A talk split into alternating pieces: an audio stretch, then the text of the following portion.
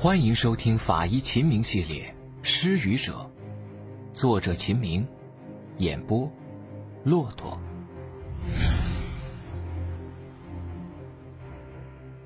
第十集，尸体检验结束的时候，已经是下午四点了。我和彪哥饥肠辘辘的去食堂找饭吃。吃饭的时候，彪哥突然问我：“哎，你说？”会不会有人提前藏在屋里啊？不可能。根据根据侦查部门提供的情报，刘刚平时很谨慎，家里钥匙只有他和他老婆有，连他父母都没有。他老婆不是在外地打工吗？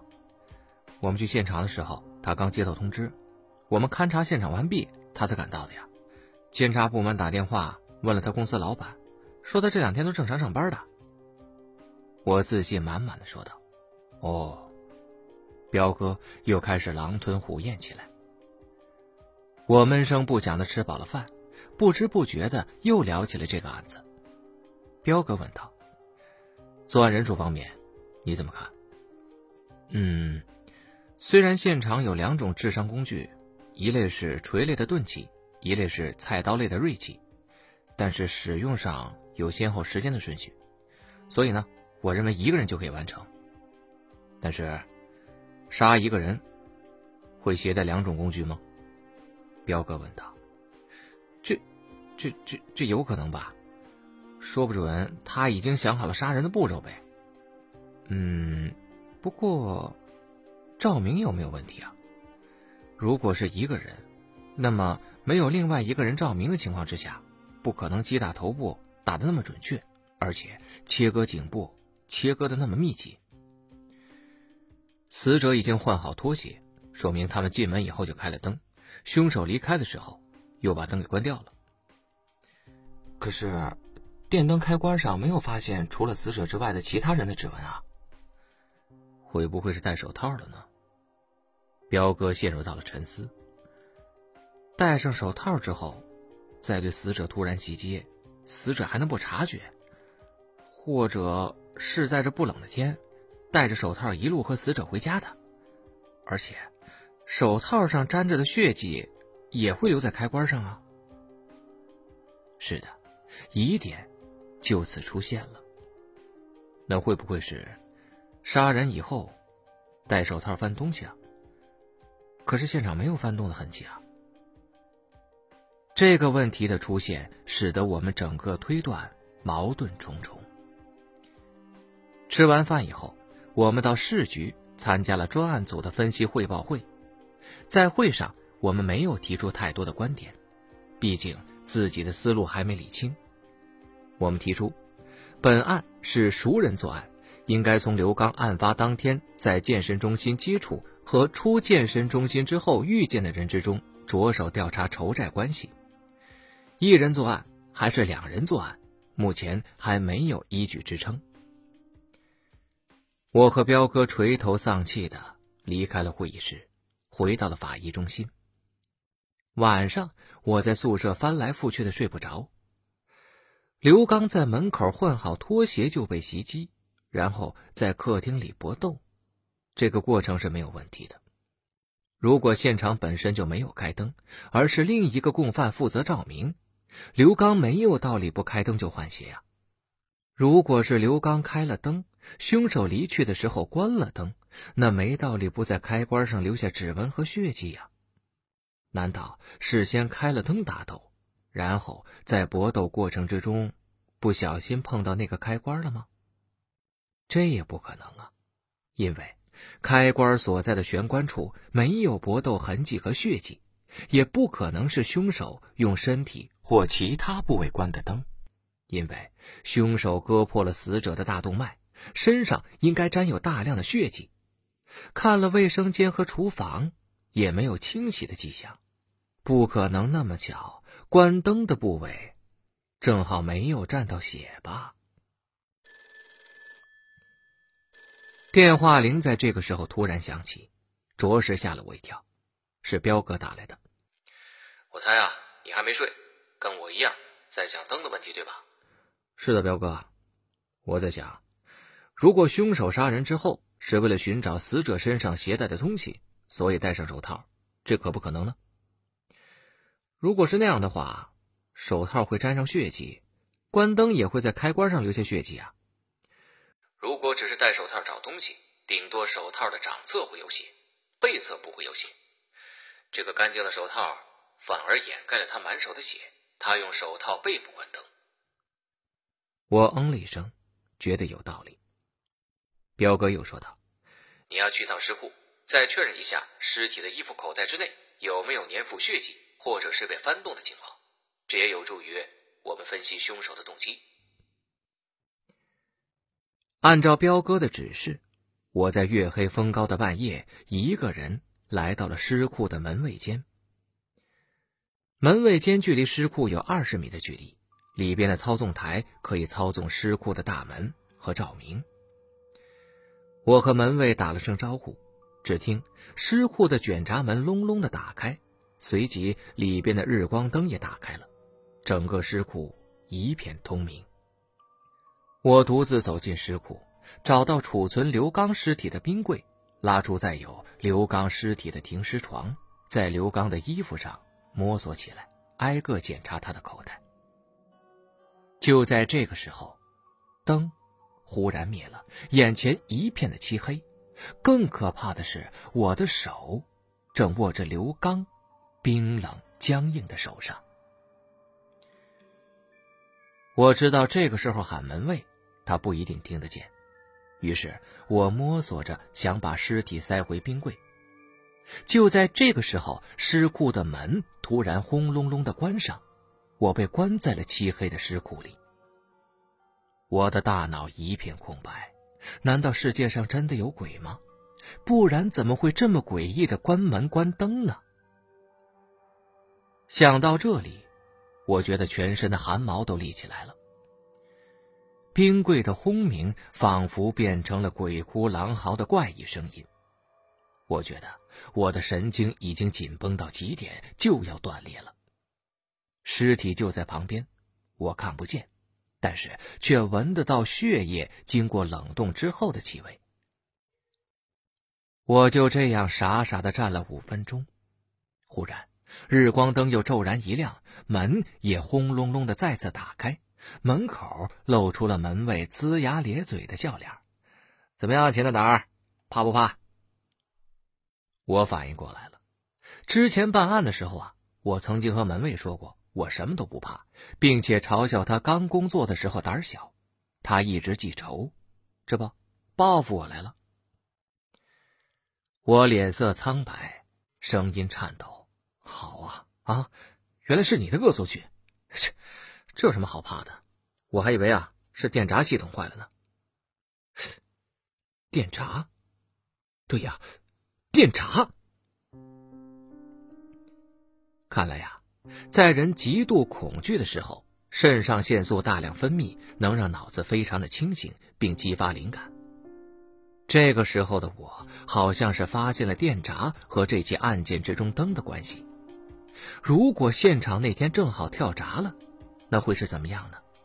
我来不及思考，就跑到值班室向彪哥汇报了这个想法。我也正好想到这个问题啊，不如我们马上叫痕检员。一起再到现场看一看，怎么样？彪哥非常激动。当我和彪哥以及痕检员小芳赶到现场的时候，发现现场大门外居然还有一个辖区的民警在值班守卫，可见呢，局里对这场命案还是非常重视的。辖区民警为我们打开了现场的门，我们铺好勘查踏板，进入现场就开始找电闸。找了一圈，但是却一无所获。这房子并不老啊，难道电闸不在家里吗？我话音刚落，就听彪哥喊道：“找到了！”顺着彪哥的目光，我们发现了在客厅的一个矮小柜的上方，有一块墙纸，不像其他地方那样平整。彪哥穿着鞋套站在了矮柜上。敲了敲那块与众不同的墙纸，发出砰砰砰的空洞声。果然，这块墙纸后边是空的，用强光手电仔细照一照，这块墙纸周围果真是有裂缝的，轻轻一掀就露出了里边的电源盒。更让我们兴奋的不是这个电源盒，而是电源盒盖上的血迹。血迹只能喷溅到墙纸上，但是不可能喷溅到墙纸里边的电源盒上。这肯定是凶手杀人以后掀开墙纸，动了里边的电源盒。小芳也站上了矮柜，仔细的看了看，他说道：“嗯，都是擦拭状血迹，没有鉴定价值。”彪哥一边小心的拉开了电源盒，一边说道：“不能做证据没关系，但是啊，这说明很多问题。”话音刚落，站在矮柜上的彪哥和小芳就都沉默了。因为他们在总开关的电闸上发现了一枚清晰、新鲜的血指纹，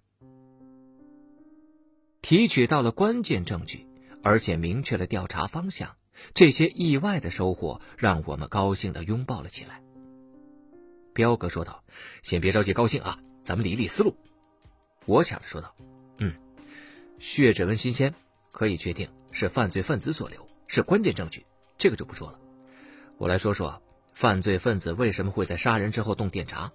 电闸正常状态是开启的，我们到达现场的时候，电闸也是开启的，里边的保险丝也正常。这种老式的电闸不可能自动调查。那么，犯罪分子在杀人之后，电闸的唯一可能就是在他杀人前关掉电闸，为了不让我们生疑，所以杀人之后他又把它恢复到了原状。嗯，有道理。接着说。有了彪哥的赞同，我自信了许多。我清了清嗓子，既然杀人前有条件关掉电闸，只有两种可能：一种可能呢是电闸原本就是坏的，修理电闸的工人和刘刚一起进入现场，在修理电闸的时候，因为某种原因把刘刚给杀了。但是从电闸的状态来看，保险丝是被灰尘覆盖的，不是新的。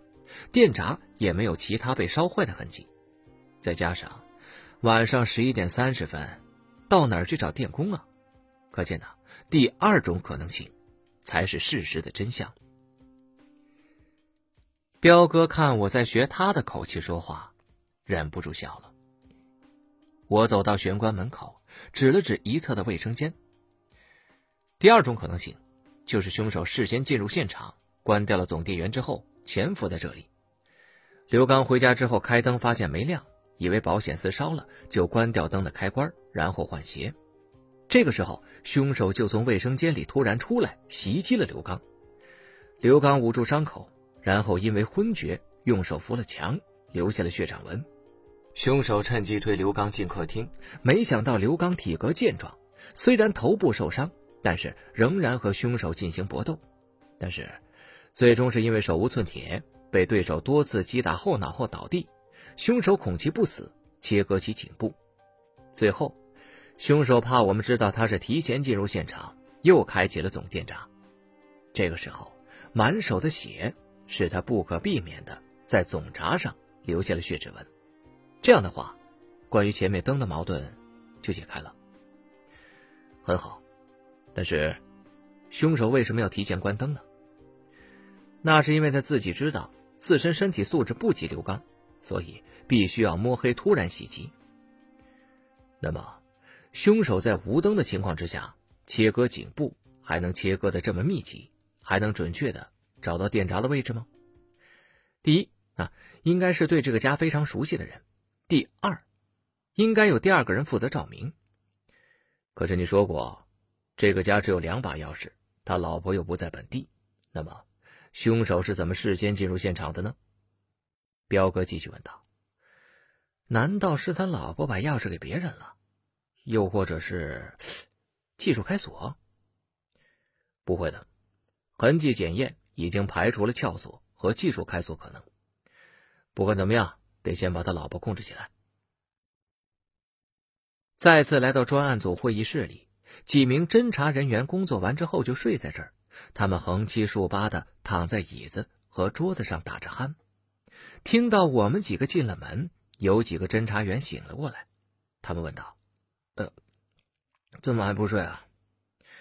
有新情况了，刘刚的妻子崔玉红可能有嫌疑，恐怕得控制起来。哎，我正准备明天告诉你们呢。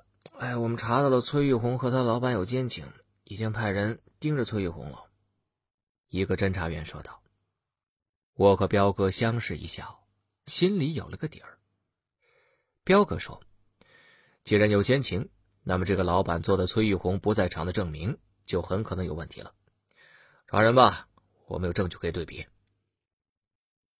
这个晚上，我和彪哥都美美的睡了一觉。醒来的时候已经是第二天早上九点了。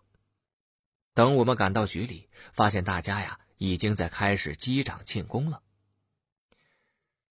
案子呢，真的就这样破了。二十多岁的崔玉红和他四十多岁的老板陈芳都有家室，但是两个人却长期的保持着奸情。有一次，刘刚在无意之中发现了崔玉红手机里存有他和陈芳的床照。刘刚并没有冲动过激的行为，他拷贝了照片，并以此为要挟，向陈芳勒索五十万元。陈芳误以为自己是中了崔玉红的圈套，就对崔玉红大发雷霆。崔玉红感觉到无比委屈，对刘刚要拿他做筹码一事无比的愤怒和伤心。为了证明他的心里只有陈芳，崔玉红许诺，如果陈芳想杀掉刘刚，他就一定会支持帮助。就这样，两人一拍即合，在这个没有月亮的晚上，驾车潜回了南江市。因为刘刚的身体素质极佳，陈芳担心他们两个人合力都敌不过刘刚，于是他们关掉了现场的电闸，趁黑从背后偷袭刘刚，并且在崔玉红用强光手电。闪花刘刚眼睛的情况之下，多次击中刘刚头部，最终杀掉刘刚。最后，陈芳又冷静地恢复了电闸系统，连夜驾车逃离南江市。经对比，电闸上的血指纹正是陈芳遗留的，陈芳的车里也检验出了死者刘刚的血迹。因为不该有的奸情，或者说是因为五十万。两个本该幸福的家庭，就这样被硬生生的毁掉了。法医秦明系列《失语者》，作者秦明，演播骆驼。感谢您的收听，更多精彩内容，请您期待下集。听有声，选骆驼。